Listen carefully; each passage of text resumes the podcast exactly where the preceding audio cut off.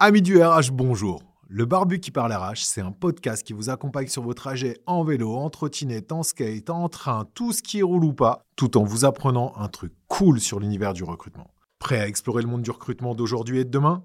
Préparez vos AirPods, c'est parti Bonjour à toutes et à tous. Alors aujourd'hui, on va vous parler de Big Quit, de Quiet Quitting et de comment l'éviter. Alors tout le monde entend parler depuis quelques années du Big Quit, ce phénomène qui est venu des États-Unis avec des millions de personnes qui ont démissionné par mois euh, outre-Atlantique et qui a été le cas aussi un petit peu en France dans une moindre mesure, et du fameux quiet quitting, des personnes bah, qui restent dans l'entreprise mais sans vraiment bosser à plein, qui viennent vraiment parce qu'ils le doivent et qui font le strict minimum. C'est deux sujets qui sont très compliqués aujourd'hui pour les entreprises euh, et qui posent vraiment énormément de problèmes pour le développement et même pour le bien-être global. Il y a une chose réellement à mettre en place pour pouvoir contrer ça, c'est le management bienveillant.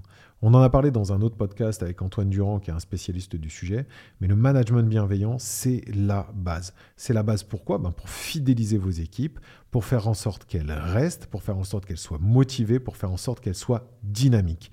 Et ce management bienveillant va contrer le big quit parce que forcément, il va améliorer la rétention de vos collaborateurs et limiter le turnover. Et il va également limiter le quiet quitting. Pourquoi? Parce que le management bienveillant va dynamiser vos équipes et va pouvoir redonner du sens au quotidien. Donc il y a vraiment quatre étapes dans le management bienveillant classique qu'il faut avoir. C'est déjà la première, c'est adopter une bonne posture managériale. Donc en gros, c'est avoir un état d'esprit positif, amener de la reconnaissance, éviter tout un tas de croyances limitantes, vraiment être dans un état d'esprit relativement ouvert. Ça, c'est vraiment la première étape du management bienveillant. La deuxième étape, c'est travailler la communication. On sait très bien que la communication, c'est la partie la plus compliquée dans la société au global et donc dans les sociétés en général. Il faut vraiment faire en sorte de pouvoir ouvrir votre champ vous, vous ouvrir pardon, à la communication avec vos collaborateurs. Faire en sorte qu'ils puissent vous dire tout ce qu'il en est et que vous puissiez également vous leur dire tout ce qu'il en est, mais vraiment favoriser une communication qui soit transparente et qui soit totale. La troisième étape, c'est chercher à comprendre l'autre. Un manager bienveillant, un manager classique, doit forcément chercher à comprendre l'autre. Comment adapter son management à une personne si on ne la comprend pas? Et les managers qui vont vous dire Ah ben non, mais moi, je manage comme ça et c'est pas autrement, les gens rentrent dans les cases où ça marchera pas, ben les gens rentreront pas dans les cases. Donc ça ne marchera pas. Donc il faut s'adapter. Ça ne veut pas dire qu'il faut forcément tout laisser à l'autre, ça ne veut pas dire qu'il faut forcément tout laisser passer, mais il faut pouvoir le comprendre, le ou la comprendre, pour pouvoir adapter son modèle de management et justement tirer la personne vers le haut, vers ce que l'on estime être les bonnes choses à faire et la bonne posture justement en entreprise. Et enfin, la dernière étape, c'est développer une bonne ambiance au travail. Et pour ça, il n'y a pas mille solutions.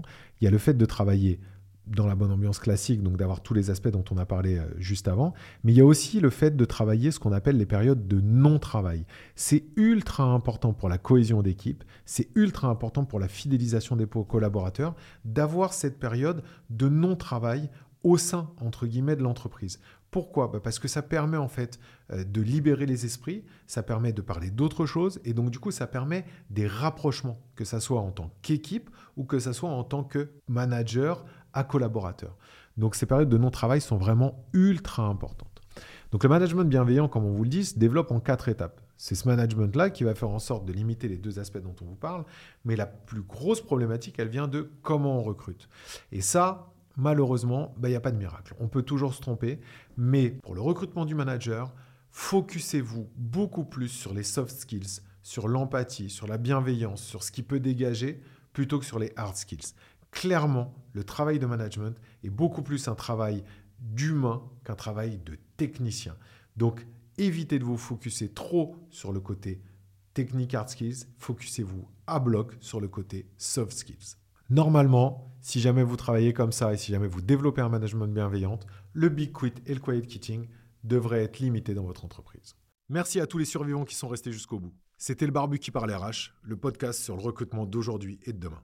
Vous pouvez me retrouver sur LinkedIn, Nicolas Pazetti, aka le barbu qui parle RH. Si vous avez kiffé, la meilleure façon de nous soutenir, c'est de laisser un super avis 5 étoiles sur votre plateforme d'écoute.